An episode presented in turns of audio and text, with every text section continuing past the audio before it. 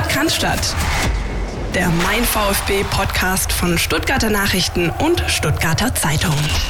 Die 139. Folge des Podcast und ich glaube, wir können äh, sagen, ja, so eine Folge, wie wir sie jetzt haben werden, hat man bisher auch noch nicht. Und immer wenn man denkt, man hat so ein bisschen alles erlebt rund um den VfB Stuttgart, dann passieren solche Dinge wie etwa am 30. Dezember 2020. Darüber werden wir sprechen in aller Ausführlichkeit. Natürlich mit Philipp Meisel. Ich grüße dich. Grüße, Servus. Und wir haben uns, ähm, wie immer, wenn es in der Mercedesstraße ein bisschen brennt, äh, unseren Sportchef Dirk Preis reingeholt. Dirk, hi, grüß dich. Hallo zusammen und allen, die zuhören, gleich mal noch ein schönes neues Jahr. So ist es. Dem schließen wir uns an. Bleibt vor allem gesund und ähm, äh, ja, wir äh, sprechen natürlich über das, was sich so ereignet hat. Das große Beben in Bad Cannstatt, äh, Thomas Hitzelsberger, Klaus Vogt und, und, und die gesamte Gemengelage werden wir versuchen, für euch ein bisschen chronologisch aufzuarbeiten, einzuordnen und ja auch dann natürlich im Zuge dessen einen Ausblick zu wagen. Was hat das denn für Konsequenzen? Gibt es möglicherweise nur Verlierer bei der Geschichte? Kann man doch noch irgendwie äh, sich rauswuseln aus der ganzen Sache? Das alles im Blick natürlich äh, mit Philipp Meisel mit unserem Sportchef, haben aber natürlich auch das Sportliche im Blick. Das vergessen wir nicht. Es gab ein Heimspiel Samstagabend, bisschen ungewohnte Zeit gegen RB Leipzig. Äh, das blicken wir nochmal äh, in aller Ausführlichkeit äh, durch. Und natürlich das nächste Auswärtsspiel dann am Sonntag 15.30 in der ich sag's jetzt, dann habe ich es einfach schon von meiner Strichliste weg in der Fuggerstadt, Philipp. Sehr schön, sehr schön. Bevor wir, bevor wir uns aber dem Spiel gegen RB Leipzig widmen, muss ich noch eine kurze Auflösung, äh, glaube ich, loswerden. Keine Atempause, Geschichte wird gemacht, es geht voran, habe ich versucht zu singen in der letzten Folge. Hinten raus und euch gefragt, was denn für eine Band diesen Songtext äh, eins geschrieben hat. Das ist die wunderbare Band Failfarben, eine Band aus äh, Ende 70er, Anfang 80er, die ähm, so dem, sag ich mal, NDW, äh, also Neue Deutsche Welle, so ein bisschen zuzuordnen ist. Und äh, tragischerweise traf dann diese äh, dieser Satz Geschichte wird gemacht schon knapp 48 Stunden später ein, als dann ähm, das Pamphlet des Herrn Hinselsberger ähm, die Welt erblickte sozusagen. Aber lass uns mal erst auf das Spiel gegen Leipzig blicken. Dirk, hast du es denn gesehen? Am Fernseher, ja, habe ich es gesehen.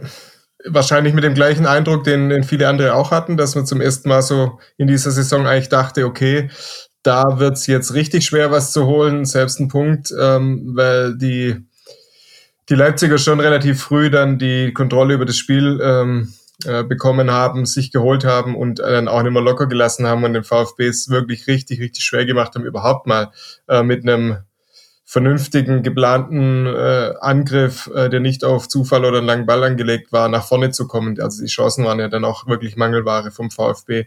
Ähm, die haben die überhaupt nicht in ihr Spiel kommen lassen, die haben die Geschwindigkeit konsequent ähm, rausgehalten, waren brutal kompakt und immer da, ähm, wenn es drauf ankam. Also es war schon, ja, eine Top-Mannschaft, die da zu Gast war, absolut. Und das hat der VfB erstmals so richtig äh, zu spüren bekommen. Christian, ja, dem äh, kann ich mich eigentlich auch nur anschließen. Also ich glaube, gerade so die Phase Anfang zweite Hälfte, das war, boah, also ähm, äh, da hat der VfB mal kurzzeitig, glaube ich, gar kein Land gesehen.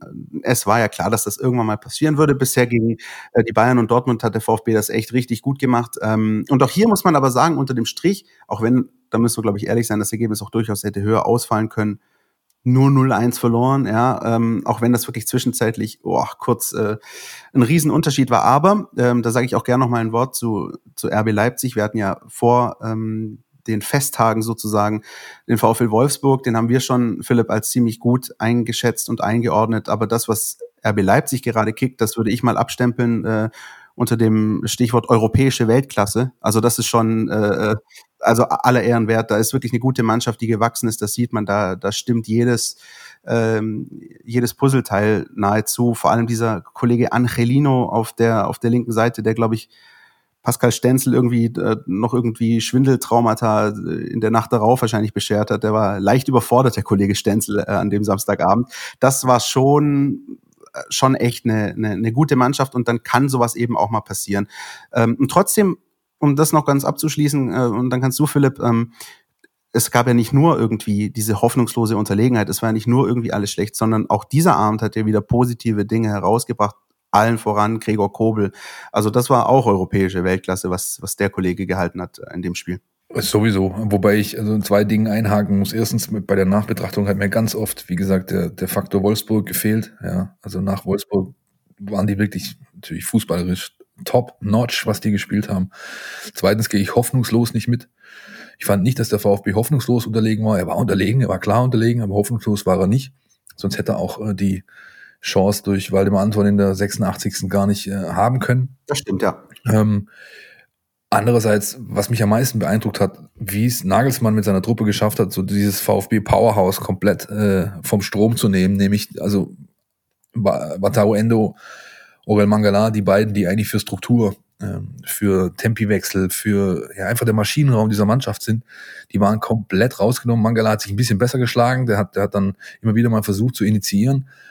Aber die kamen nicht so ganz klar mit dem Druck, dem, dem sie sich ausgesetzt sahen. Und äh, das ist natürlich dann für eine Mannschaft wie den VfB Stuttgart wirklich schwierig, weil Dirk, Dirk hat es angesprochen, du hattest halt dann eigentlich nicht mehr diese klassischen Mittel, die sie sonst pflegen, nämlich mit einem klaren Aufbau, flache Bälle, ähm, sondern da war halt viel äh, lange Naht dabei und dann irgendwie gucken und, und, und hoffen und tralala, das war schon also deutlich überlegen, die Leipziger muss man ganz klar sagen. Und Pascal Stenzel, also wenn ich, wenn ich früher so eine Leistung gebracht habe auf dem Platz, hat es immer schon zur Halbzeit geheißen, der Meißel braucht einen Kompass, um die Kabine überhaupt wieder zu finden. Ja, also der, der hat natürlich echt einen, einen ganz, ganz starken Gegenspieler gehabt und hat aber auch ähm, wie so einiges vermissen lassen, fiel dann auch bei unseren Mein VfB-Noten für die Roten entsprechend ab.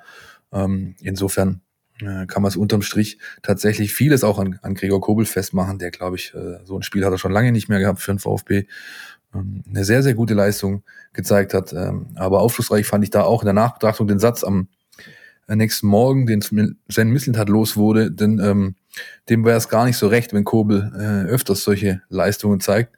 Denn das würde bedeuten, und damit hat er nicht Unrecht, dass der VfB zu viele Chancen zulässt. Aber wie gesagt, ähm, so schnell wird, glaube ich, kein Gegner mehr kommen, der diese Qualität hat, wie sie Leipzig gerade hat. Und vielleicht ein Memo noch an uns, Philipp, an der Stelle. Wir sollten es vielleicht vermeiden, in Zukunft einfach ehemalige Spieler von Dinamo Zagreb irgendwie anzusprechen im Vorfeld. Also das hat schon mit Josip Brekalo nicht funktioniert und jetzt mit Dani Olmo lassen wir vielleicht in Zukunft besser. Der Dirk hatte gerade noch einen Einwand. Nein, ich wollte im Prinzip nur das bestätigen, ähm, äh, Philipp, von dir, auch mit der Chance am Ende. Die, natürlich kann man sagen, das war die einzige dann in der zweiten Halbzeit, aber mit ein bisschen Glück, aber dann eben auch ähm, das Thema eben nicht ganz hoffnungslos, wie du es gesagt hast, haben sie natürlich das Spiel trotzdem bei 0-1 gehalten. Ja, und dann hast du eben immer die Möglichkeit, und das ist dann trotz Unterlegenheit auch eine Qualität, eben den Gegner, wenn, selbst wenn er überlegen ist, nicht davon eilen zu lassen, weil dann weißt du, okay, eventuell kriegen wir hinten raus eben doch nochmal was. Und die Qualität hat der VfB eben in dieser Saison auch schon gezeigt dass er äh, dann, wenn er hinten ein bisschen aufmacht ähm, und nochmal äh, versucht, Druck zu machen, dass das auch Wirkung zeigen kann, selbst dann gegen die Leipziger, die dann ein, zwei Mal schon ein bisschen dann unordentlich waren.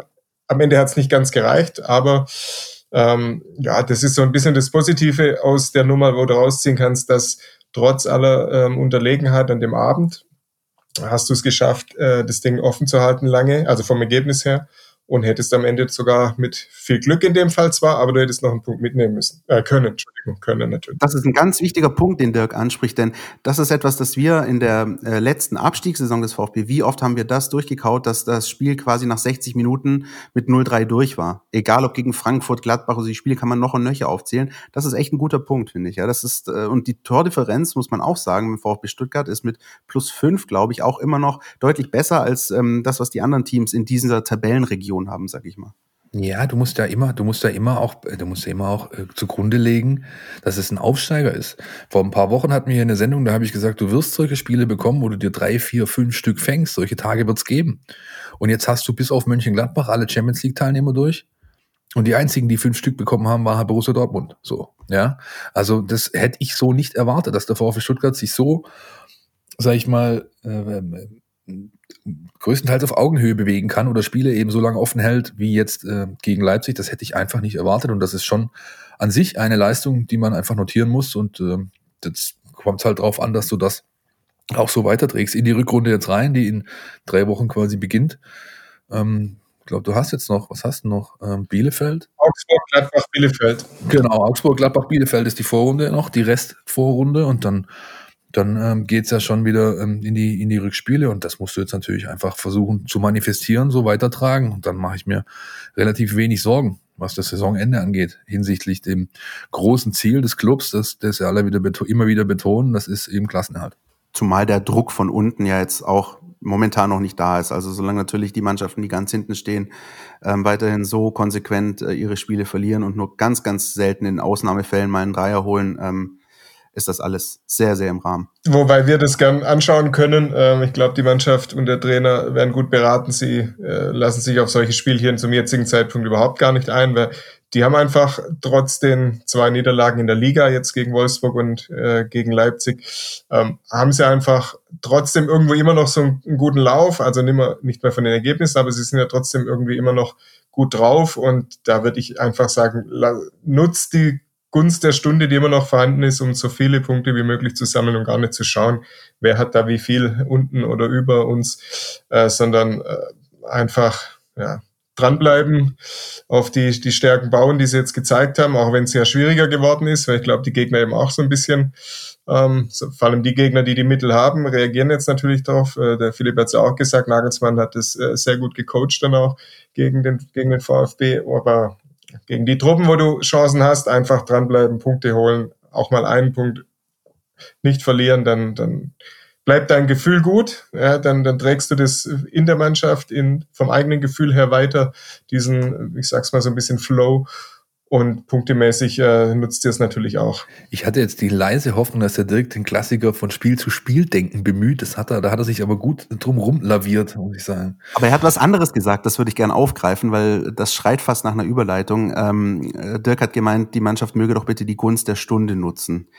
Die Gunst der Stunde nicht genutzt, haben andere Protagonisten in der Mercedesstraße in der vergangenen Woche. Wer sagt es denn, dass sie nicht die Gunst der Stunde genutzt haben oder zumindest angenommen haben, dass es so ist? Naja, ich würde sagen, die Gunst der Stunde, wenn wir mal sagen, die Gunst der Stunde ist das, was momentan gerade so herrschte, bis vor kurzem, also sportlicher Erfolg, vermeintliche Ruhe, ähm, so nach dem Motto äh, Friede, Freude, Eierkuchen, äh, Picobello, endlich mal Ruhe, so nach dem Motto, guckst du, was Schalke, was Hertha machen, 2020 unter Dach und Fach.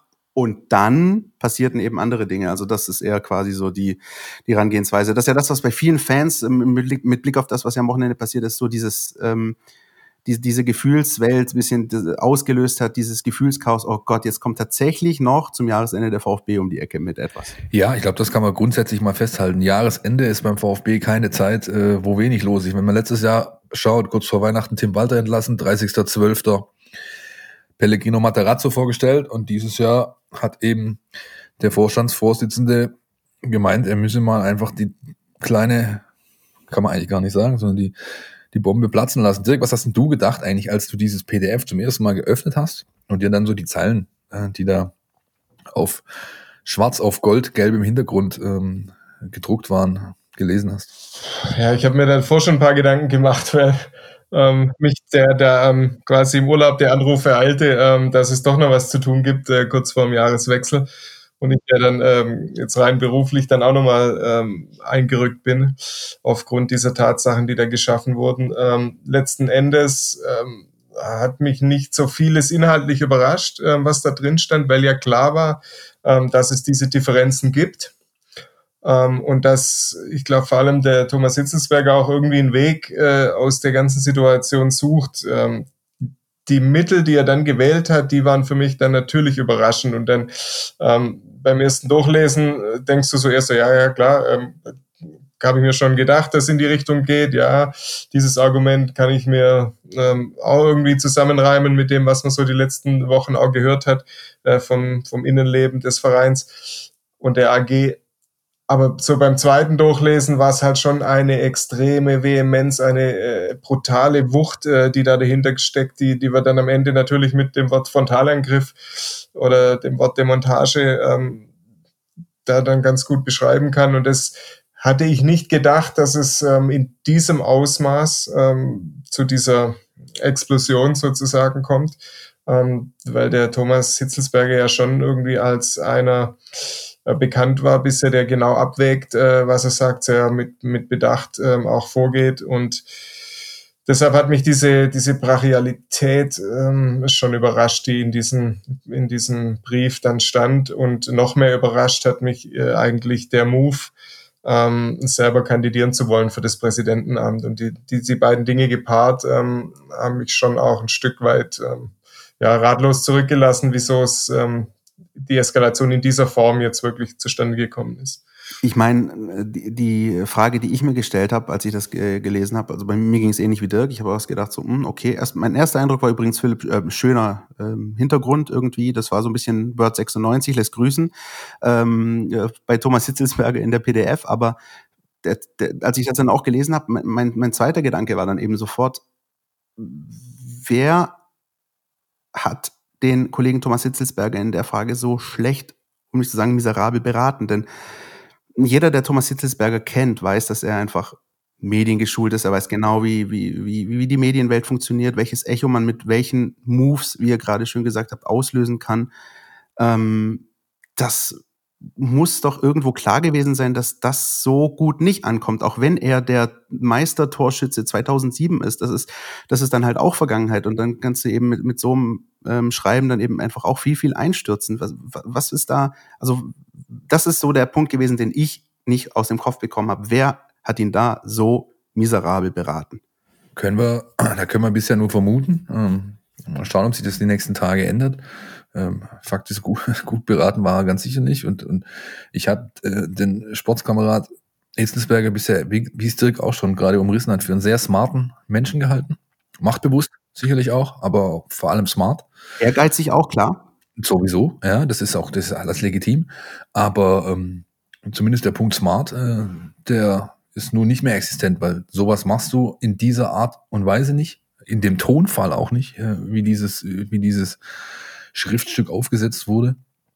Und wenn man bedenkt, wo der gute Mann herkommt, ja, also ähm, äh, von von Hero to Zero innerhalb von sechs Wochen, ja, hier vom, vom smarten äh, jungen Herrn, der ein, ein, ein, eine AG führt, ein, ein Multimillionenunternehmen, der sich äh, das Bundesverdienstkreuz zu Recht an das Revers heften durfte, ähm, der eigentlich immer ähm, als jemand galt, der, wie auch Dirk es gesagt hat, sehr bedacht unterwegs ist, der genau weiß, äh, wann er was irgendwie wie zu tun hat. Das alles reißt du dir auf Deutsch gesagt mit dem Arsch ein innerhalb von, äh, von wenigen Minuten. Ja, wenn man auch die Chronologie, Chronologie sich nochmal anschaut, irgendwo, der SWR kommt 15 Uhr mit diesem, mit dieser Information, äh, die dann natürlich entsprechende Wellen schlägt. Und ähm, um 16.48 Uhr erhalten wir in unsere E-Mail-Accounts dieses, dieses, dieses, äh, dieses Schriftstück, ja, äh, wo dann drin steht, ähm, oder wo zumindest suggeriert wird, man, mehr, man wäre unvorbereitet getroffen worden, weil man eben äh, eine Info Information gegen den ausdrücklichen Willen durchgestochen wurde. Ähm, dann impliziert es ja, dass man äh, zum einen schon den Willen hatte, diese Information irgendwann mal zu kommunizieren und zum zweiten impliziert es auch, äh, dass man so unvorbereitet nicht getroffen werden, äh, getroffen war, denn äh, wenn ich zweieinhalb Stunden später so ein Ding fertig habe, ja, äh, mit vier Seiten und schönem Stockfoto drauf, dann kann mir kein Mensch erzählen, dass das unvorbereitet war. Ja, das glaube ich auch nicht, dass das unvorbereitet war. Ich glaube, dass es am Ende tatsächlich nicht äh, irgendwo von langer Hand geplant war, dass am 30.12. Äh, 14 Uhr das irgendwie durchgestochen ist. Letzten Endes, ich glaube, dass dies nicht geplant war. Ich glaube vielmehr, dass ähm, durch, die, durch den zweiten Part der ganzen Sache, durch diese Kandidatur, ja, ähm, oder diese Bewerbung für eine Kandidatur. Ähm, war ja klar, ein gewisser Personenkreis weiß jetzt, äh, dass Thomas Hitzelsberger äh, ums sich für das Präsidentenamt bewerben möchte. Und ich glaube, ab dem Moment, wo er das abgegeben hat und ja über den Vereinsbeirat hinaus ja noch einen kleinen Kreis auch informiert hat darüber, unter anderem ja den Klaus Vogt, ähm, wo, hat er einfach ähm, natürlich damit rechnen müssen, dass die Information ähm, nicht ewig hält und entsprechend äh, hat er sich vorbereitet. Und das war natürlich seine vorbereitete äh, Version, äh, nehme ich an.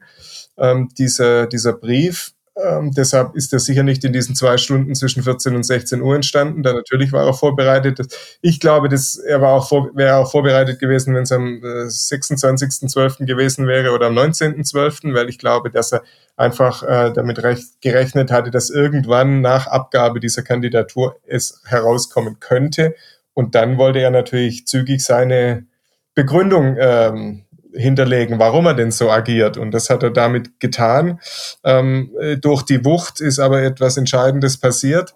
Ähm, dass, glaube ich, das, äh, was er eigentlich sagen wollte oder was seine Argumente sind, äh, gar nicht mehr äh, komplett durchgedrungen sind oder sachlich diskutiert worden sind, wo, wo liegt denn da wirklich, äh, das, wo liegen denn die Probleme, sondern die, diese Wucht der, oder die Wahl der Worte ähm, hat da viel schon von dem, was sein Ansinnen war, gar nicht mehr irgendwie ans Tageslicht äh, bringen können, weil, weil viele eben mit Kopfschütteln reagiert haben durch diese, durch diese Wucht. Ich kann es gar nicht anders immer ausdrücken. Zuallererst wahrscheinlich der, der, der Klaus Vogt selbst, der dann äh, quasi 24 Stunden später eine Art Gegendarstellung kommuniziert hat, ebenfalls auf vier Seiten PDF und eben da aus seiner Sicht äh, bestimmte Dinge klargestellt hat, beziehungsweise versucht hat, gerade zu rücken, ja, und einfach in die, in die, in die, in die Gegenoffensive ging, oder? Christian, wie hast du das wahrgenommen? Äh, ja, genau. Äh, das ist, ähm, auch du hast es gerade angesprochen, was vielleicht auf den einen oder anderen so ein bisschen beiläufig wirkt, ähm, hat ja dann doch auch sowas wie Symbolwirkung. Also ich hab, muss ganz ehrlich sagen, natürlich bin ich nicht komplett drin in, in dem, was sozusagen innerhalb des Vereins, in diesem Zirkel so passiert. Aber was ich weiß ist, ich habe Kommunikationswissenschaft studiert. Und daraus kann ich ein paar Sachen zumindest ausleiten. Und da ist zum Beispiel die Tatsache, dass der offene Brief von Klaus Vogt eben auch exakt vier Seiten lang ist. Also genauso lang wie der von Thomas Hitzelsberger, eben kein Zufall, ja. Das ist, das ist wirklich so zum Beispiel dieses, dieses, dieses Mittel, diese Botschaft, die rausgegeben wird. Vier Seiten kannst du, vier Seiten kann ich auch. So, das ist das eine. Äh, das andere, wir werden ja gleich noch so ein bisschen auf die Details des, äh, auf die Inhalte gehen, vor allem was das betrifft, was Thomas Hitzelsberger geschrieben hat, würde ich eben auch da nochmal ganz kurz gerne nochmal auf das eingehen wollen, was sozusagen drinsteht. Ja, ähm, Dirk spricht immer von, von der Wucht, von, von diesem, ja, von dem, all dem, was da drin steht. Auch da ist die Wortwahl natürlich ganz interessant. Ähm, normalerweise versucht man auch in der politischen Kommunikation, also jetzt wir reden von einem Fußballverein, aber selbst in der politischen Kommunikation versucht man, wenn man sozusagen Person A wirft Person B was an den Kopf, dann mache ich das in den allermeisten Fällen aber ohne die Person zu nennen, also ohne den Namen zu nennen. Ich, ich sag, ich formuliere das dann eher passivisch. Da laufen Dinge falsch, da wird etwas falsch gemacht. Ähm, in dem Fall waren eben die Formulierungen ganz oft, er macht dies, er macht jenes nicht, er lässt das vermissen, er macht das falsch. Das ist rein kommunikativ aus meiner Sicht desaströs. Also äh, das zeigt halt eben, also wenn das das Motiv war, dieser volle Verbalschlag frontal, wenn, wenn das das Ziel war, dann hat es erreicht. Aber kommunikationsstrategisch ist es ein Eigentor gewesen. Und das hat sich ja, glaube ich, auch in dem Echo äh, ein bisschen rauskristallisiert, dass sich dann in den, in den Tagen darauf so ein bisschen, äh, das dann den Widerhall gefunden hat. Also es war einfach ähm, unglücklich in, in so vielen Bereichen und auf so vielen Ebenen. Auch eben in diesem Aspekt aus meiner Sicht. Ja, und also Teile seiner Argumentation stehen halt einfach auch auf tönernen Füßen. Das muss man ganz klar so sagen. Ja, wir haben zum einen diesen Aspekt, äh, die, die ESECON, äh, Daten, Datengeschichte. Auch da finde ich, ist es wichtig, auf Nuancen zu achten, während ähm, Hitzelsberger bzw. Die, die Vereinsseite bisher immer nur von einer Datenaffäre gesprochen hat, nutzt äh, Klaus Vogt ganz klar das Wort Skandal. Ähm, das äh, hat schon mal alleine irgendwo eine Wertung, ja, finde ich. Ähm, dann muss man halt auch sehen, ausufernde Kosten Vogt sagt, sie ist von Versicherung gedeckt. Wir konnten das äh, dann äh, wenige Zeit später entsprechend auch unterstützen durch unsere Recherchen. Dann hat man hm, äh, fallen da Sätze wie ähm, äh, wenig bis nichts umgesetzt in den Bereichen Fandialog, Weiterentwicklung Breitensport, äh, Frauen- Mädchenfußball fällt damit runter, Mittelstandsbündnis, Expertenrat, Frage der politischen und gesellschaftlichen Positionierung. Wenn ich mir das einzeln anschaue, dann finde ich da halt schon Punkte, die es nahelegen, dass da mitnichten wenig bis nichts erreicht wurde, sondern auch unter an, an, angesichts der Tatsachen, die halt existieren, Pandemie hinher, äh, Präsenztermine schwierig, dann finde ich da genügend Sachen, die einfach das Gegenteil ähm, äh, beweisen. Ja, ich, ich habe es vor zwei, drei Wochen schon angesprochen, als wir, als wir gesagt haben, was hat er denn geschafft? Er hat vor allem geschafft, dass sich dieses Verhältnis Fans, äh, Mitglieder zum, zur Clubführung deutlich gebessert hat. Das ist auch Hittelsbergers äh, Leistung, ganz klar. Aber ähm, äh, Stichwort Fandialog, der, der neue Form des Fandialogs, die ist nicht, also mein, meines Wissens nach ist äh, Klaus Vogt der Einzige, der in allen Fanausschusssitzungen sitzt, sich das alles anhört, der es geschafft hat, ähm, äh, eine Diskussionsebene auf Augenhöhe herzustellen, ähm, der, ähm, der eine Satzungskommission eingerichtet hat. Da sind wir beim nächsten Thema, Expertenrat. Ja, es gibt nicht diesen einen Expertenrat, das ist korrekt, da hat Hitzelsberger recht, aber es gibt eben fünf, sechs Projekt- und Arbeitsgruppen, wo Experten aus dem Verein, aus der AG, aus der Fan- und Mitgliederlandschaft und eben sogenannte dunkelrote Experten drin sitzen, die Spezialis Spezialisten sind auf ihren Gebieten, äh, Finanzen, ähm, dies, das, Ananas, ja. Also es gibt halt schon so Entwicklungen und das alles mit so einem Glattstrich zu negieren, von wegen, da ist nichts passiert, man kann das dann alles auf Corona schieben. Erstens kann man sehr viele Sachen tatsächlich auf Corona schieben. Und zweitens sind eben Dinge passiert, die werden halt alle nicht genannt. Und das, das in Summe macht es für mich dann schon schwierig, dem das halt irgendwie großartig ernst nehmen zu können, ehrlich gesagt. Ja. Aber ich weiß nicht, wie es ihr seht. Vielleicht liege ich da auch falsch. Nein, ich, also ich finde, natürlich ähm, ist auch in diesen Vorwürfen, also nicht nur in der Wortwahl, sondern auch in den Vorwürfen, sich an der einen oder anderen Stelle übers Ziel hinausgeschossen. Ähm, zum Thema Datenaffäre oder Datenskandal sage ich auch ganz klar, ähm, Klaus Vogt hat, spricht vom Datenskandal, aber äh, präsentiert ist letztlich auch noch nichts. Ja, nach diesen drei drei Monaten äh, der Ermittlungen äh, weiß im Prinzip das Mitglied, das sich ja zu Recht verschaukelt fühlen darf, äh, seit es ans Licht gekommen ist, was da passiert ist, ähm, eigentlich auch nicht mehr als vor drei Monaten. Deshalb ist da, sehe ich da schon auch die, äh, die Pflicht, jetzt mal ähm, da Ergebnisse zu präsentieren. Und er ist derjenige, der den, den Lenkungsausschuss leitet und auch die Ermittlungen initiiert hat. Das ist das eine. Das andere, ähm, Expertenrat und so weiter, Fan-Dialog. Ich glaube, dass dass es schon eine wertvolle Leistung ist und die auch wichtig für den Verein ist, dass an der Front Fans und Mitglieder Ruhe eingekehrt ist und, und dort eine Zufriedenheit eingekehrt ist mit dem, wie man äh, von innen nach außen miteinander umgeht und, und umgekehrt. Weil ich, es hat, glaube ich, die Ära Dietrich gezeigt, dass ähm, das schon eine Flanke ist, die ein Verein wie der VfB ähm, sich eigentlich nicht leisten sollte. Ja, sondern, und das ist schon, da sage ich auch ganz klar, das ist eine Leistung, die der Klaus Vogt in seinen bisherigen Monaten im Amt oder ist ja über ein Jahr jetzt ähm, hinbekommen hat. Und das hat auch seinen Wert, ganz klar. Also das sollte man nicht so als Nebenaspekt irgendwie beleuchten, sondern das ist so. Dieses Thema zum Beispiel zweiter Investor, das war für mich persönlich äh, von Anfang an äh, eine Luftnummer, dieses regionale ähm, Mittelstandsbündnis oder wie man das auch immer nennt, ähm, weil da muss man ja schon mal relativ klar sagen, ähm, finde doch jetzt mal zwölf, also es ist schon vor Corona, finde doch jetzt mal zehn, zwölf Firmen, die sagen, ja, wir geben jetzt gemeinsam äh, jeder eine Mille und, und dann sitzen wir da, haben da gemeinsam vielleicht zu zwölf einen Sitz im Aufsichtsrat. Ähm, da müssten die sich ja erstmal untereinander einig sein und dann wieder ihren Sprecher und so weiter und so fort. Also das hielt ich schon in der Wahlkampfphase, als das aufkam, für relativ unrealistisch und es wundert mich auch nicht, dass es das ähm, bisher auch nicht gibt, äh, von dem her. Das sind so die zwei Punkte, wo ich, wo ich sagen muss, oder die zwei, drei Punkte, wo ich sagen muss, da da klar kann ich verstehen, dass von dem, wenn man dann anprangert, dass von dem, was da versprochen wurde oder angeleiert wurde, ähm, nichts passiert ist. Das kann man durchaus machen. Ja. Richtig. Übrigens auch keine neue Entwicklung. Also wenn man, wenn man, da muss man nicht wenig, äh, muss man nicht viel recherchieren. Unter anderem haben wir drüber geschrieben. Schon im April hat Hitzelsberger dieses Ansinnen äh, in einem Interview bei der Süddeutschen, glaube ich, bei den Kollegen aus München äh, als romantisch ähm, betitelt. Ja. Da weiß man dann relativ schnell, woher, woher der woher der Wind weht, ist auch, wie gesagt, bei dem Thema gehe ich mit, äh, gehe ich mit, was, was Hitzelsberger ähm, da aufführt. Aber äh, wenn dann äh, hier bei dem wichtigen Thema, wie sich der VfB Stuttgart äh, gesellschaftlich positionieren wird, da ist dieses Positionspapier genannt, das, äh, das ewig da rum war, aber da arbeiten halt beide dran.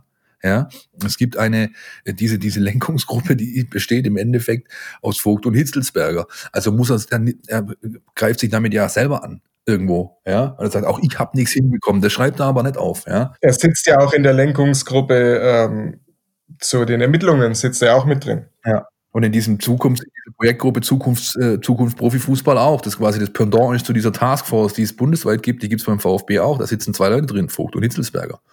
Und dann, dann, also, ja. Entscheidend auch für die, für die Situation, in der der Thomas Hitzelsberger jetzt steckt, äh, dass er eben nicht erreicht hat, dass ähm, alle Welt Beifall klatscht und sagt, danke, dass du kandidierst, endlich, wir haben schon lange darauf gewartet, äh, sondern dass das alles, was passiert ist, sehr, sehr kritisch gesehen wird, ist am Ende schon auch oder zu großen Teilen diese, ich, ich nenne es nochmal, Flanke, die nach wie vor offen ist, ähm, Aufklärung Datenaffäre. Weil die, und da ist schon äh, Thomas Hitzelsberger zwar nicht der der Initiator der Ermittlungen, äh, hat es ja auch kritisiert, wie die Vergabe gelaufen ist, hat aber ähm, in den ersten Reaktionen natürlich da seine absolute Unterstützung zugesagt. Und ähm, nun hat man natürlich, und, und jeder, der das so interpretiert, ähm, kann das relativ einfach jetzt aufgrund dieses, dieser Geschehnisse machen, suggeriert dieses ganze Vorgehen natürlich, A, ich will die ganze Macht, B, ich will verhindern, dass ähm, weiter aufgeklärt wird, C, ich will dadurch irgendwelche Personen schützen, die eventuell da noch ähm, was abbekommen würden oder am Ende vielleicht den, den Verein Schrägstrich die AG verlassen müssten. Das sind drei Schlussfolgerungen, die, die vielleicht nicht richtig sind, aber die sehr, sehr, sehr nahe liegen für alle, die jetzt von außen dieses Thema betrachten, was da passiert ist. Und das wäre nicht passiert, wenn die, diese, dieses Thema Datenaffäre aufgeklärt gewesen wäre und im Nachgang diese Vorwürfe von Thomas Hitzelsberger zur Amtsführung, zur Zusammenarbeit, zur Entscheidungsfindung, zur ähm, Entscheidungsstärke von, von Klaus Vogt gekommen wären, dann wäre das auf anderen Füßen gestanden, nicht auf den Tönernen, die du angesprochen hast, Philipp, dann, dann wäre nämlich diese, diese Schlussfolgerung, der macht es aus diesem Grund, hätte es nicht gegeben. Und dann hätte das Ganze ähm, eine ganz andere Wirkung entfaltet, weil dann hätte man gesagt, okay, das geht rein ausschließlich um die Zusammenarbeit, um die Qualität der Arbeit, die Klaus Vogt macht. So, und jetzt hat man einfach noch diesen anderen Aspekt, der sehr, sehr schwer wiegt. Ja, richtig. Christian, willst auch mal wieder was sagen? Wir sind schon so lange ab. Nee, ich, ich, ich höre ich hör euch aufmerksam zu.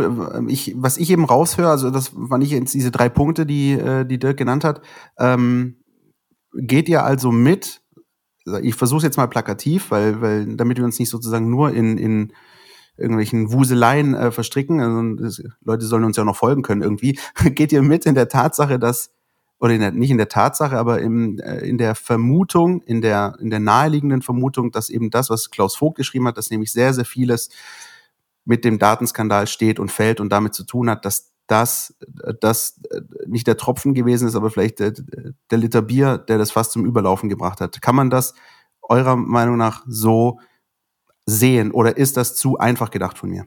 von der ganzen verfahrenen Situation, die jetzt unab, also dieses, die ja vor diesem, vor dieser Explosion sozusagen schon gab, vor diesem sich zugespitzten, ähm, was jetzt gab, ist es ein Punkt, der aber in der Bewertung dessen, was passiert ist, eine, eine größere Dimension annimmt, wie Klaus Vogt, er hat Schwächen in der Sitzungsführung als Aufsichtsratsvorsitzender, logischerweise. Und, und das will ich nur damit sagen, wäre dieser Punkt erledigt, wären die anderen ähm, inhaltsschwerer.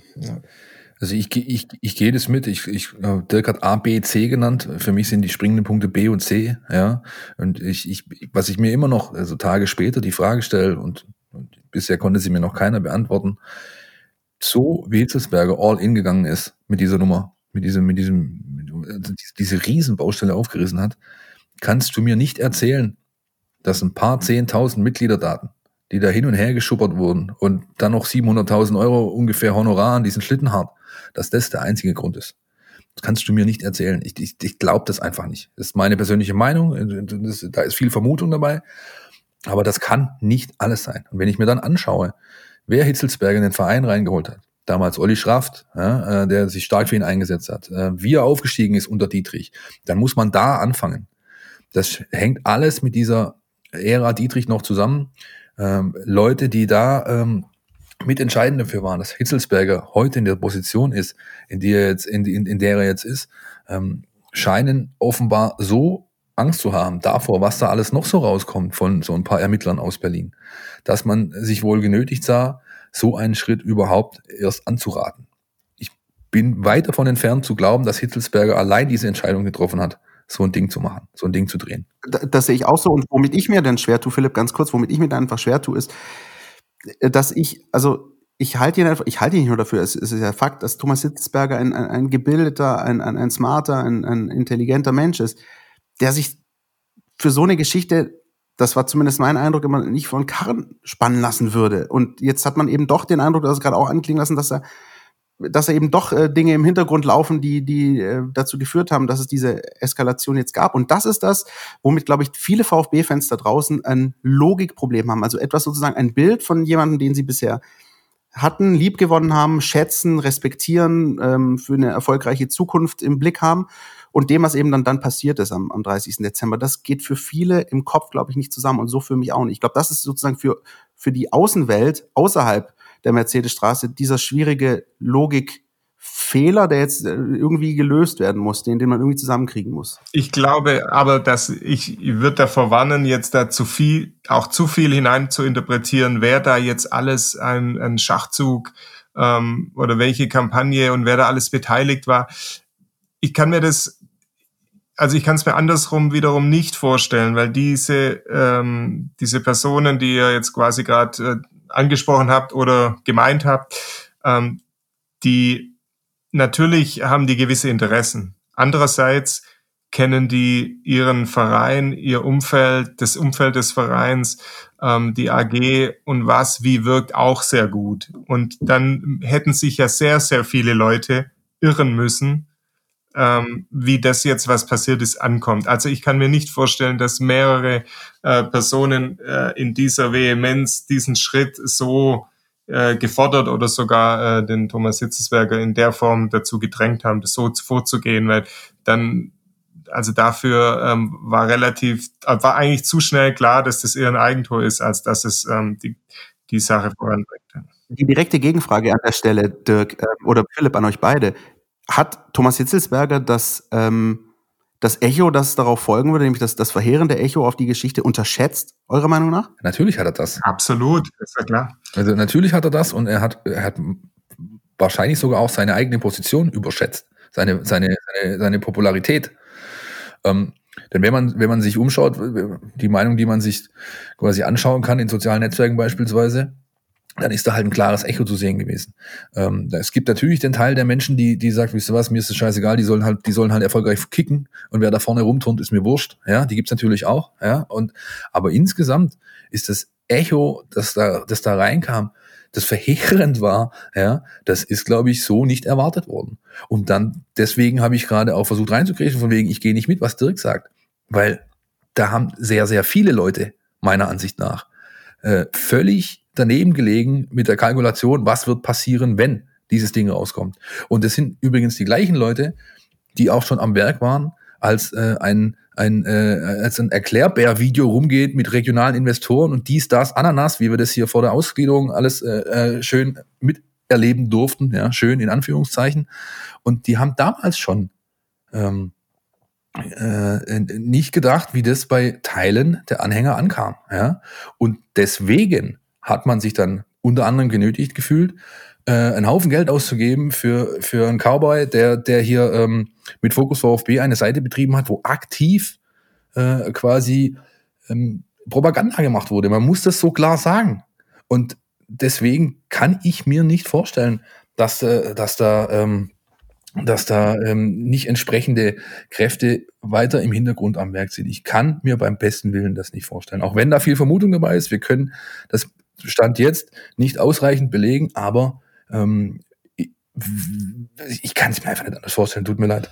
Also ich, ich komme aber zurück äh, auf die Frage vom äh, Christian. Natürlich hat äh, der Thomas äh, das falsch eingeschätzt, was jetzt daraus geworden ist. Absolut. Also äh, weil wenn er es so eingeschätzt hätte, wie es jetzt passiert ist, hätte er sicherlich anders agiert. Und, und das Schlimmste für ihn ist, glaube ich, ähm, im Nachhinein, dass er mit dem, was er erreichen wollte, also er wollte ja was erreichen damit und er wollte klar machen, es geht für ihn geht es eigentlich mit die Zusammenarbeit mit Klaus Vogt keine weitere vier Jahre. Das geht aus seiner Sicht nicht. Das war ja im letzten, muss ja die Intention gewesen sein. Ja. Und, und das war ja, äh, sollte ja die Botschaft sein ähm, mit den entsprechenden Begründungen. Und letzten Endes ähm, hat er quasi das einfach nicht erreicht, was er erreichen wollte, dass die Leute sagen, ja, stimmt, da muss was sein, was die Zusammenarbeit unmöglich macht, sondern ähm, das ist, wie ich es vorhin gesagt habe, komplett in den, in den Hintergrund getreten und er hat das Gegenteil von dem erreicht, was er erreichen wollte. Und was dann folgte, war das, was ähm, mittlerweile auch schon fast so ein so ein geflügeltes Wort jetzt ist hier seit Samstag äh, rund um den VfB Stuttgart, das Gespräch unter Männern, das äh, stattgefunden hat am Samstag im Vorfeld des äh, Heimspiels gegen RB Leipzig, ähm, so wie man hört, äh, auf Ansinnen, auf Initiative von Thomas Hitzelsberger zustande gekommen. Korrigiert mich, wenn ich daneben liege. Was? Korrigieren wir gerne, weil alles, was wir bisher wissen, sagt, dass eine, dass es von dritter Seite ausging, die beiden Herren äh, zusammen unter auf ein Vier-Augen-Gespräch äh, zusammenzubekommen. Okay, also das heißt, es gab sozusagen ähm, so, so etwas wie ein Mediator oder ein Mediationsversuch und im Zuge dessen, also war dann wohl die Botschaft, ne, Leute, so geht das hier nicht weiter. Ja, wir können hier, das geht so nicht. Und wir haben jetzt hier Heimspiel, hier soll auch noch Sport getrieben werden. Wir müssen gucken, dass wir das zumindest einigermaßen, äh, die Wogen einigermaßen glätten, dass es sowas wie ein, wie ein Burgfrieden, ein vorübergehenden zumindest gibt. Was wissen wir darüber, ähm, äh, Philipp, Dirk, und wie, wie können wir das einordnen? Oder anders gefragt, so wie der Kollege Markus Schumacher in seinem Stück, darauf verweisen wir gerne auf unseren Seiten, Stuttgarter Zeitung.de, Stuttgarter Nachrichten.de in der App, ähm, die, die einfache Frage, wie lange hält dieser Burgfrieden, wenn es denn überhaupt einer ist? Ja, ich glaube, die letzte Frage, die du gerade gestellt hast, ist die entscheidende. Ist es überhaupt einer? Ähm, ich kann mir, äh, erstens mussten sie wohl äh, dazu gedrängt werden oder zu aufgefordert werden, äh, diesen Schritt zu tun, jetzt äh, relativ kurzfristig. Äh, und zweitens kann ich mir nicht vorstellen, dass beide ihre Positionen, die sie eher vehement vertreten haben, ähm, jetzt so schnell aufgeben. Und deshalb äh, hat ja auch der Marco Schumacher geschrieben in seinem Text, dass das wir, eher ein symbolischer Akt war, ähm, dass sie sich auf jeden Fall mal aufeinander zubewegt haben oder mal äh, für eine Stunde, ich weiß nicht, wie lang es war, auf jeden Fall aber mal an einem Tisch saßen und äh, über die ganze Dinge geredet haben, vermutlich auch über das, was jetzt an Außendarstellung in Sachen VfB Stuttgart zwei, drei Tage lang gelaufen ist. Äh, aufgrund äh, der Vorkommnisse aber ich glaube jetzt nicht, dass die sich schon so weit aufeinander zubewegt haben, dass da irgendwelche Lösungen in Sicht sind. Es hat ja auch keiner äh, hinterher verlautbaren lassen, ähm, dass zum Beispiel Thomas Hitzelsberger sagt, okay, das mit der Kandidatur, ich verzichte doch, oder dass Klaus Vogt sagt, okay, ähm, ich werde auch dies oder jenes ändern. Also da gibt es ja im Prinzip noch nichts. Und insofern glaube ich, dass die Situation noch lange nicht gelöst ist im Sinne des VfB Stuttgart. Das glaube ich ebenso. Was man mit Sicherheit sagen kann, es war zumindest sehr sauber inszeniert. Ja, hier gemeinsamer Auftritt auf der Tribüne, Brofist und dann irgendwie zwei Tweets innerhalb von 120 Sekunden mit jeweiligen, den jeweiligen Äußerungen und dem Versuch, die Wogen zu glätten. Auch äh, Misslit hat dann wenige Zeit später in der Halbzeit, der völlig entspannt gemacht hat in diese Richtung. Also da ist schon entsprechend vorher äh, was geregelt gewesen, sagen wir es mal so. Ne? Und, ähm, aber ich glaube, das ist auch alles, äh, worauf man sich da grundlegend einigen konnte für die Zukunft. Ich glaube nicht, dass es möglich sein wird, dieses zerschnittene Tischtuch zu flicken. Bin gespannt, welche Rolle der Vereinsbeirat beispielsweise einnehmen wird, ähm, der quasi entscheidet in, in Kürze, welche Kandidaten vorgeschlagen werden für die Wahl. Ähm, es sollen jetzt am kommenden Montag äh, werden die oder Dienstag fangen die Interviews an bis dahin ist zu prüfen, beispielsweise, ob der Hitzelsberger überhaupt alle Kriterien erfüllt, Präsident werden zu können, äh, hinsichtlich der in der Satzung verankerten Kriterien, die er eben erfüllen muss. Äh, Stichwort zehn Jahre Führungsposition in der freien Wirtschaft oder äh, äh, auf entsprechender Position. Äh, und vielleicht auch muss man sich auch mal die Frage stellen, ähm, ist liegt vereinsschädigendes Verhalten vor, beispielsweise. Ja, also auch das ist, glaube ich, eine Frage, die sich diese Herrschaften da äh, anschauen in den nächsten Tagen. Mhm.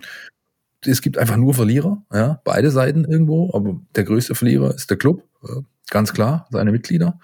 Ähm, ist eine sehr, sehr verfahrene Situation. Ich bin wirklich gespannt, wie es weitergeht, kann mir aber aufgrund der Vorgehensweise beider und aufgrund der Geschehnisse, auf die wir gerade zurückblicken, nicht vorstellen, dass das der letzte Höhepunkt in Anführungszeichen war, auf den wir uns noch äh, freuen dürfen, auch das in Anführungszeichen bis zum 18. März, wenn die Mitgliederversammlung ansteht. Ich finde auch das übrigens wieder so ein Punkt, ich versuche gerade so ein bisschen einen auf Anne Will zu machen hier irgendwie. Ähm, ich versuche auch das irgendwie einfach runterzubrechen. Ähm, auch da wieder der Versuch einer einfachen Frage. Wir wissen, wie es weitergeht. Als nächstes ist der Vereinsbeirat am Zug. Der muss zwei Kandidaten auswählen, die dann äh, im März bei der Mitgliederversammlung zur Wahl stehen.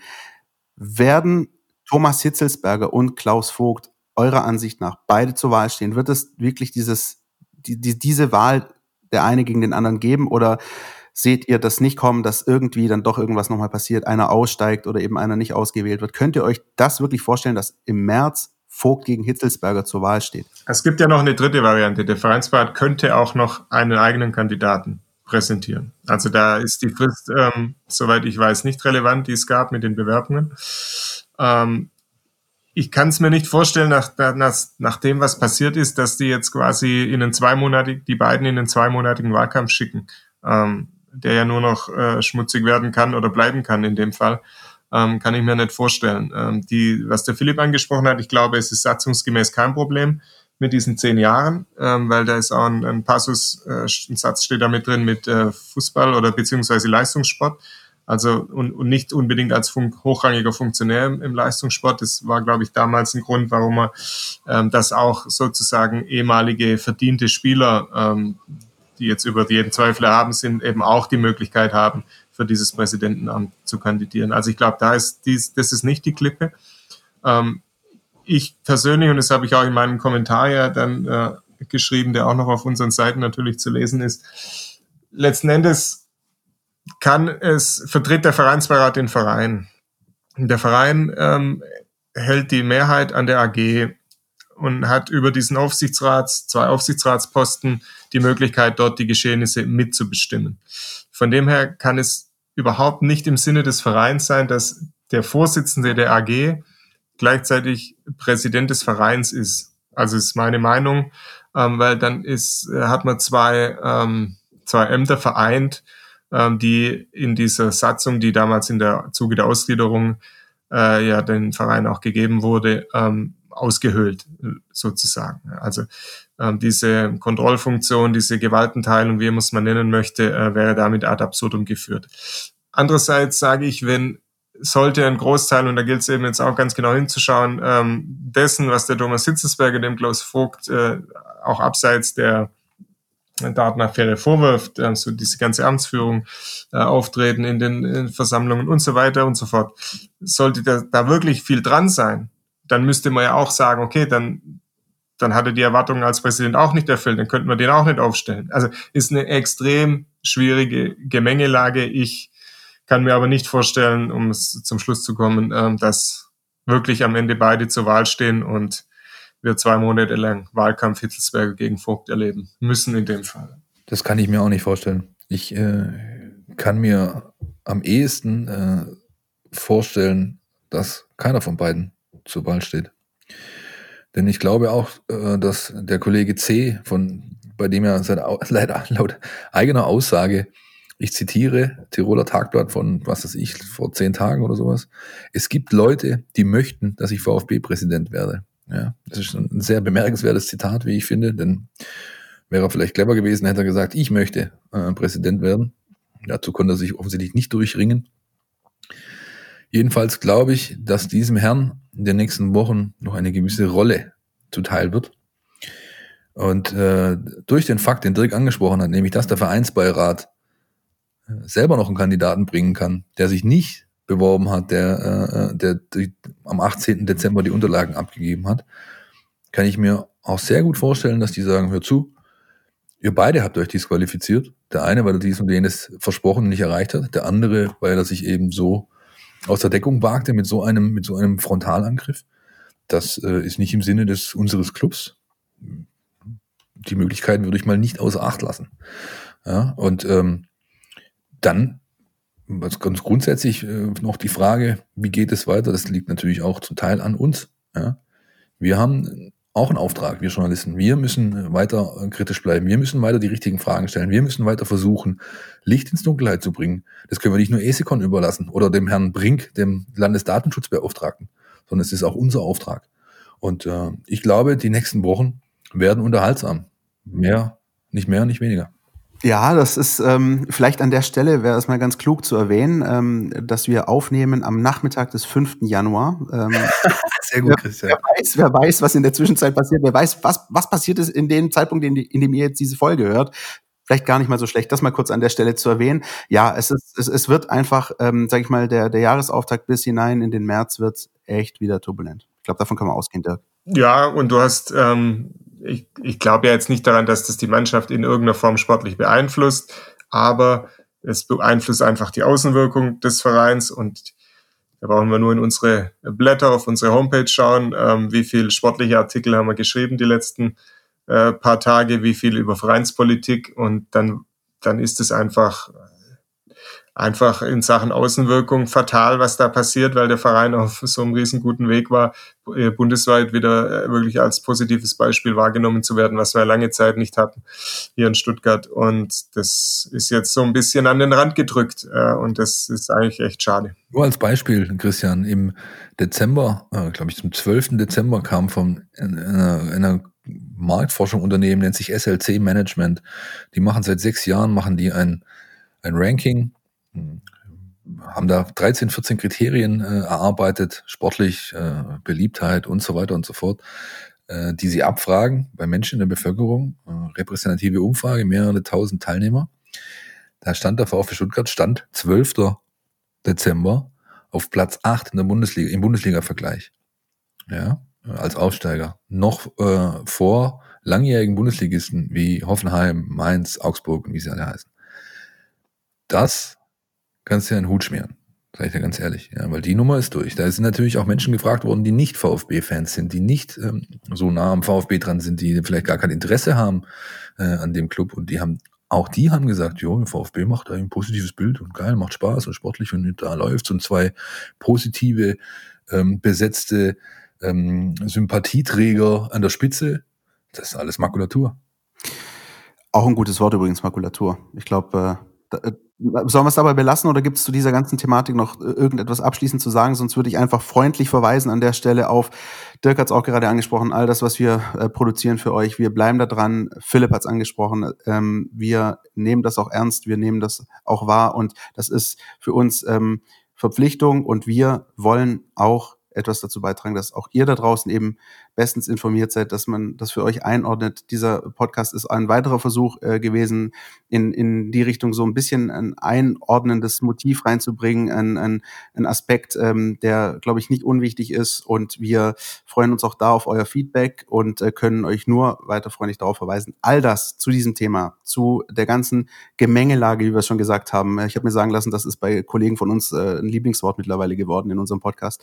Ähm, bei uns, Stuttgarter Zeitung.de, Stuttgarter Nachrichten.de, schaut rein äh, in die App und ähm, sobald es was gibt, ihr erfahrt es bei uns.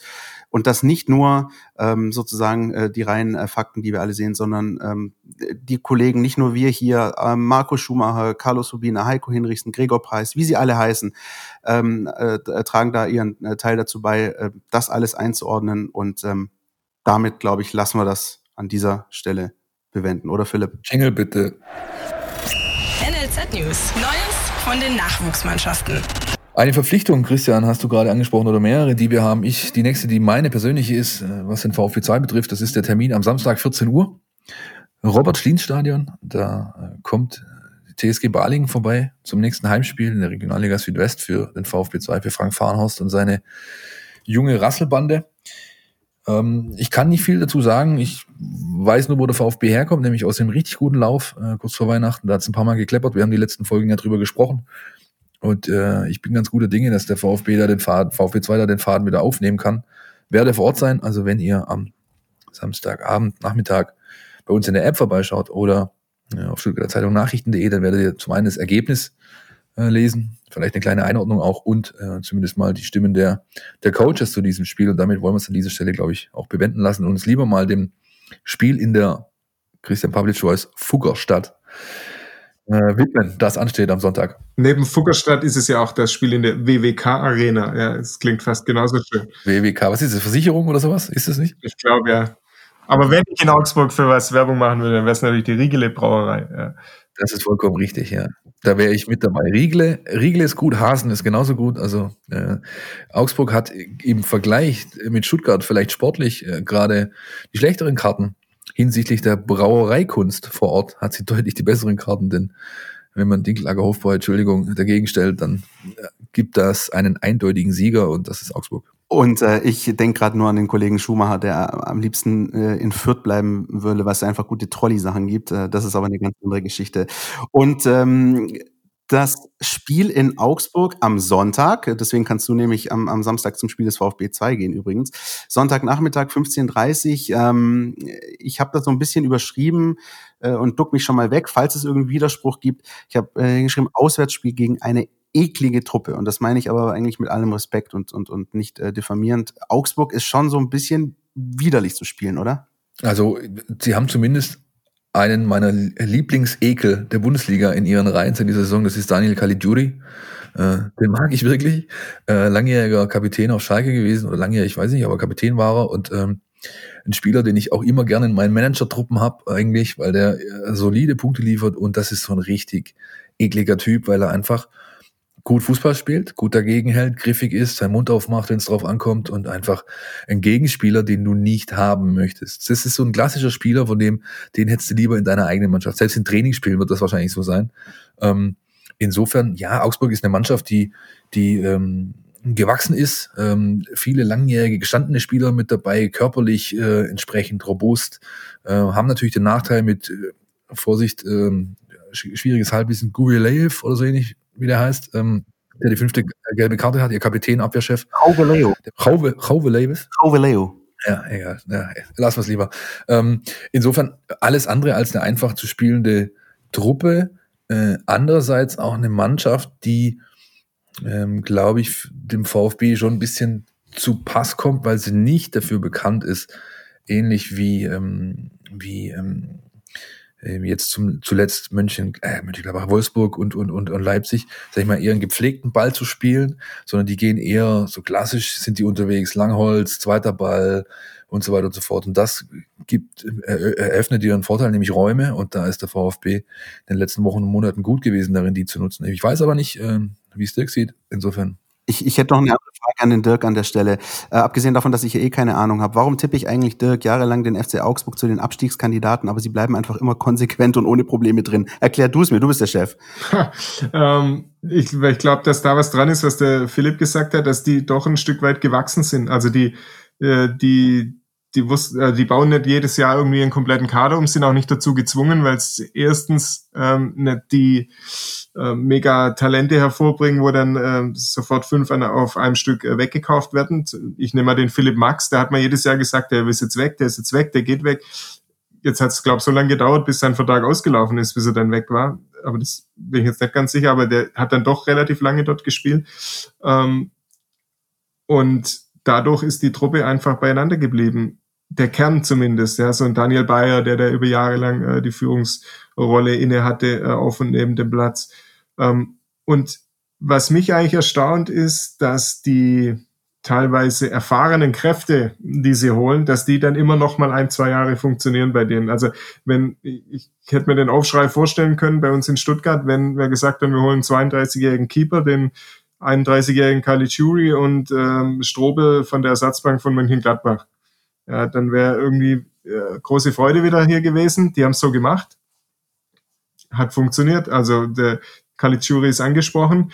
Äh, Gikiewicz hinten äh, bringt, ist ein guter Keeper und äh, ansonsten passt es auch. Also die, so die, die pflegen jetzt nicht mit aller Gewalt diesen Jugendstil. Also wenn man darauf irgendwie die Sehnsucht hat, junge Wilde, dann ist man sicher als Fan des FC Augsburg an der, der falschen Adresse. Aber die holen äh, gestandene Leute immer wieder, die dort nochmal ähm, doch ein, zwei gute, drei gute Jahre haben und das sich gut einbringen in die Truppe. Ja, muss man vielleicht auch der, äh, an der Stelle mal lobend den Herrn Reuter erwähnen, ja, der da der seit Jahren auch schon seinen Job macht, äh, als Sportchef, wenn man das so möchte. Ähm, ist ein interessanter Ansatz, ist, glaube ich, auch ein, also arg viel mehr Ansätze hat Augsburg auch nicht, so ehrlich muss man sein. Ja. Die können nicht das ganz große Geld ausgeben.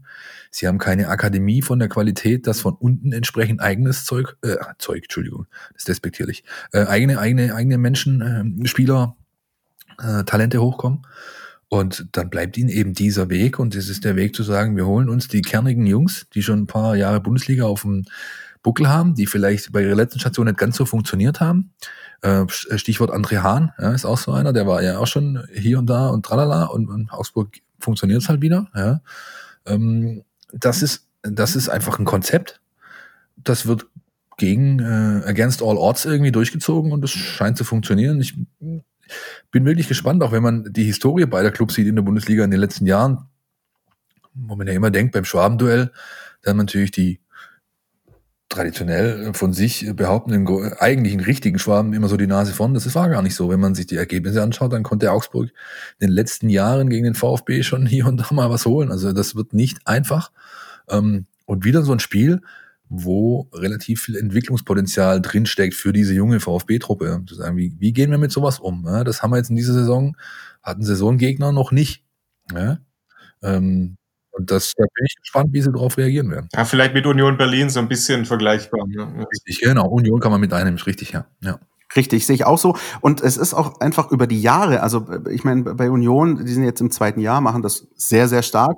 Aber beim FC Augsburg ist es jetzt eine wirklich über Jahre gewachsene Konstanz. Und was sie einfach schaffen, und das ist etwas, das mir imponiert, sie gewinnen dann einfach immer die Spiele, die sie gewinnen müssen, um nicht in diesen ganz großen Strudel reinzukommen. Das funktioniert immer. Das funktioniert auch in dieser Saison. Sie fahren nach Bielefeld und gewinnen kurz vor Schluss 1-0. Sie fahren nach Köln und gewinnen kurz vor Schluss 1-0. Teilweise wirklich nicht schön anzusehende Fußballspiele, aber da nehmen die drei Punkte mit, stehen jetzt in der Tabelle ein Punkt vor dem VfB Stuttgart äh, mit, mit 19 Zählern da. Und das äh, geht wieder in diese Richtung. Also wenn die natürlich auch so weitermachen, dann kannst du auch mal zu Hause dir ein Unentschieden gegen Schalke leisten. Das haben sie auch gemacht. Äh, wobei auch da wieder ein Last-Minute-Tor gefallen ist das ist eine Mannschaft, die echt, der Vergleich mit Union ist sehr, sehr gut, ähm, unangenehm ist, die auch so ein, so ein Spirit hat, dieses, dieses Ekelhafte, das nehme ich gerne nochmal auf, so ein bisschen auch noch auszustrahlen. So, hier, kommt hierher, spielt erstmal gegen uns, hier wird's nicht schön für euch. Das ist, glaube ich, ganz, ganz viel wert ähm, für die Mannschaft und eben die Frage auf Seiten des VfB Stuttgart, wie, wie geht er damit um? Gegen Union hat der VfB ja schon mal gezeigt, dass es geht, auch mit viel, viel Mentalität, auch mit diesem Willen und diesem sich wehren gegen eine Niederlage. Schauen wir mal, was äh, am Sonntag bei rumkommt und den taktischen Blick auf das Ganze. Also wie ist denn der FC Augsburg neben dieser ganzen ja, Widerborstigkeit, die sie so ein bisschen auf dem Platz ausstrahlen, denn eigentlich taktisch aufgestellt? Was erwartet den VfB da? Das hat sich unser Jonas Bischofberger angeschaut. Die Mein VfB Taktiktafel. Hier geht's ins Detail. Der FC Augsburg ist in dieser Saison eine Mannschaft, die vor allem über die Defensive kommt. Außerhalb der Top 6 haben sie die wenigsten Gegentore auf dem Konto. Mit 16 Toren sind sie aber auch nach vorne nicht übermäßig gefährlich. Ähm, grundsätzlich ist Augsburg auch eine sehr physische Mannschaft. Wenn man da mal die Positionen durchgeht, hat man sehr viele athletische, defensiv starke Spielertypen. Auf der Sechserposition kennt man als VfB-Fan ja noch Rani Kidira und Carlos Crueso als Beispiel. Und dann haben sie eben noch einzelne Spieler, die dann auch ein spielerisches Element reinbringen. Wobei ihnen in der Hinsicht mit Rauleo in der Innenverteidigung auch eine ganz wichtige Stütze gesperrt fehlen wird. Ähm, gerade weil Augsburg jetzt auch umgestellt hat zuletzt von 4-4-2 auf 3-4-3 und da mehr über die Innenverteidiger aufbauen wollte, äh, mit schnellen Vertikalpässen und Ablagenkombinationen und so. Wobei Augsburg auch da im, im Ballbesitz insgesamt ähm, noch eher wenig zu bieten hat im Vergleich zum Spiel gegen den Ball. Auf jeden Fall wird interessant, ob Augsburg beim 3-4-3 bleiben wird oder nach dem Ausfall von Rauleo aufs 4-4-2 zurückwechseln wird. Im 4-4-2 haben sie zuletzt äh, eher ein bisschen passiv verteidigt, viel im Raum und sind nur ab und zu mal weiter aufgerückt. Im 3-4-3 wiederum verteidigen sie eher hoch und mannorientiert. Das sind schon zwei sehr unterschiedliche Herangehensweisen ähm, und das wird für den VfB gar nicht so einfach, auf beides vorbereitet zu sein. Ähm, da könnte durchaus ein schwieriges Spiel bei rauskommen, wo es vor allem auf die Offensive ankommt und auf Ideen und Durchsetzungsfähigkeit im Ballbesitzspiel.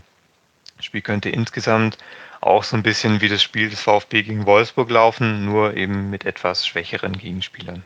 Vielen Dank, Jonas, äh, wie jede Woche. Der Blick auf den kommenden Gegner. Ähm, ein Namen, äh, Dirk, würde ich gerne noch einwerfen. Wir haben jetzt schon ganz viele genannt beim FC Augsburg. Florian Niederlechner. Das ist auch wirklich so einer, der ähm, bisher ähm, noch nicht getroffen hat, wenn ich richtig bin in dieser Saison. Ich will es nicht beschreien. Ne? Er hat immer einen Assist in, in äh, Köln geliefert. Aber das ist auch so ein Spieler, der, finde ich, auch immer so aufwühlt und so eine Abwehr immer mal wieder nervt und piekt bis zum Schluss. Ja, und fällt letztlich unter die Kategorie, ich weiß, was ich kann und mache das Beste daraus. Also ist ja keiner, der durchmarschiert ist in den Profibereich, der ähm, ja sich auch vielleicht nicht immer so fokussiert hat auf den äh, Weg Profifußball, aber irgendwann auch mal, glaube ich, äh, haben wir jetzt wieder am Wochenende gelesen, gar nicht mehr dran geglaubt hat, dass er irgendwann mal in der Bundesliga spielt, ist aber dran geblieben.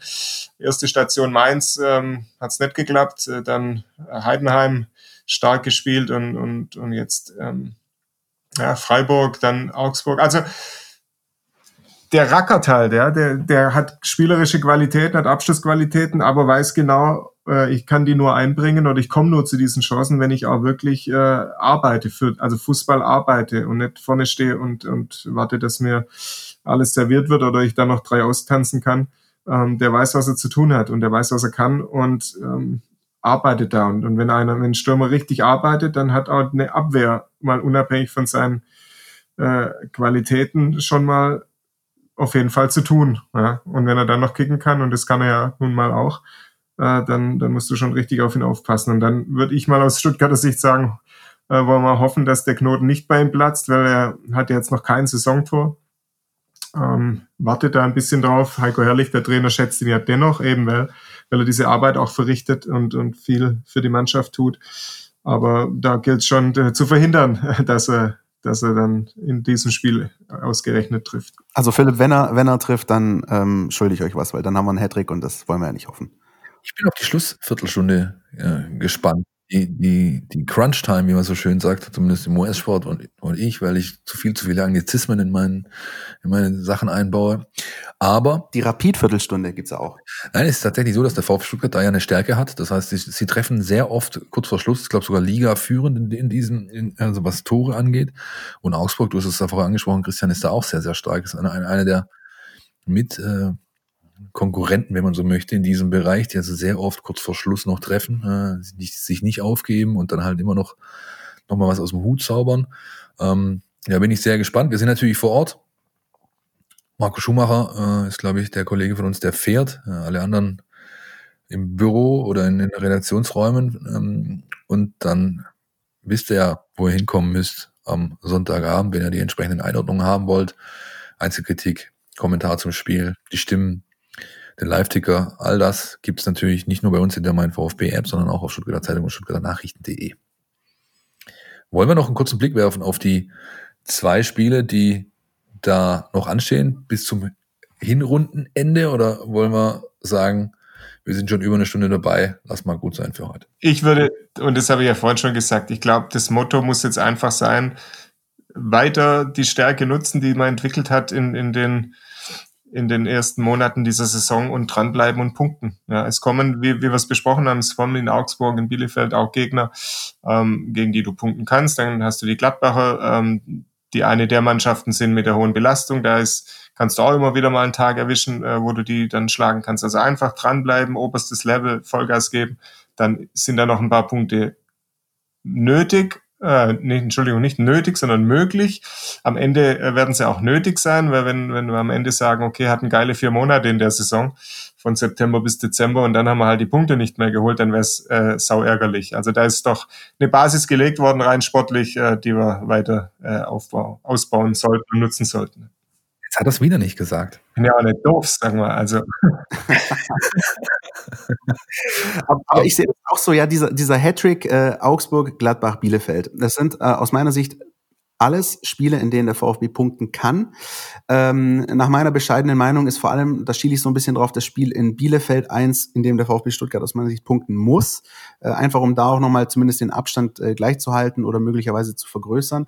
Dann ähm, äh, können wir einen Strich drunter machen nach 17 Spielen. Ich glaube, ähm, das, ist, äh, das ist jetzt schon ordentlich, aber für, ähm, Dirk hat es gerade schon richtig gesagt, ähm, da kann noch mehr kommen und ähm, ich finde, da sollte dann auch ein bisschen mehr kommen. Und gerade in Bielefeld, ähm, da werden wir natürlich in zwei Wochen drüber sprechen, aber das ist ein Spiel, da solltest du nicht, nicht verlieren aus meiner Sicht. Ich will gar nicht so weit gucken. Ich gucke nur auf Sonntag und dazu kann ich sagen, ich habe Sascha Kalajdzic bei Kickbase aufgestellt. ja. Sehr gut.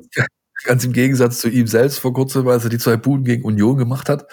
Ähnliches Spiel, ähnlicher Gegner, ähnliche Ausgangsposition. Also, Sascha, falls du das hörst, ich habe dich aufgestellt und ich rate dir, das auch zu tun. Ähm, ansonsten bleibt mir noch zu sagen, der eine oder andere hat uns schon natürlich angehauen über die sozialen Netzwerke, über unsere E-Mail-Adresse info at meinvfb.de, wo denn jetzt das Mein VfB Plus Abo bleibt, das wir versprochen haben für den 4. Januar. Wir haben eine Woche geschoben, Leute, aus verschiedensten Gründen. Äh, das hat ganz viel mit Technik zu tun, das hat auch mit äh, personeller Struktur zu tun, mit Testroutinen, die wir noch durchlaufen möchten, denn wir wollen euch natürlich ein, ein, ein Paket hinstellen, das auch wirklich klasse ist, das funktioniert, das technisch äh, astrein auf, auf nicht tönernen Füßen steht, um auch hier nochmal eine Brücke zu schlagen. Und das äh, alles bedingt, dass wir es einfach äh, jetzt mal eine Woche geschoben haben. Das heißt, mittlerweile gehen wir davon aus, 11., ähm, vielleicht 12., also Anfang kommende Woche äh, werden wir mit dem neuen Mein VfB Plus Abo an den Start gehen. Bis dahin, wenn ihr Fragen habt, Feedback dazu, alles, was irgendwie relevant ist, Instagram, Facebook, Twitter, ihr kennt unsere Accounts, info at meinvfb.de habe ich schon genannt. Haut uns da an, fragt uns ein Loch im Bauch. Wir versuchen alles zu beantworten nach bestem Wissen und Gewissen und freuen uns, wenn es dann nächste Woche endlich losgeht. Und äh, wir freuen uns, Philipp, dass wir Dirk Preis heute bei uns zu Gast hatten. Dirk, vielen Dank. Wie immer sehr gerne. Ich danke. Und äh, ja, dann wünsche ich äh, euch allen viel Spaß. Ähm, vielleicht ähm, gibt es für den VfB Stuttgart dann auch wieder positive Schlagzeilen am kommenden Wochenende. Ich glaube, auch wir würden uns alle darüber freuen und hören uns dann wieder nächste Woche. Bis dahin, ciao, ciao. Tschüss. Podcast statt. Der Mein VfB Podcast von Stuttgarter Nachrichten und Stuttgarter Zeitung.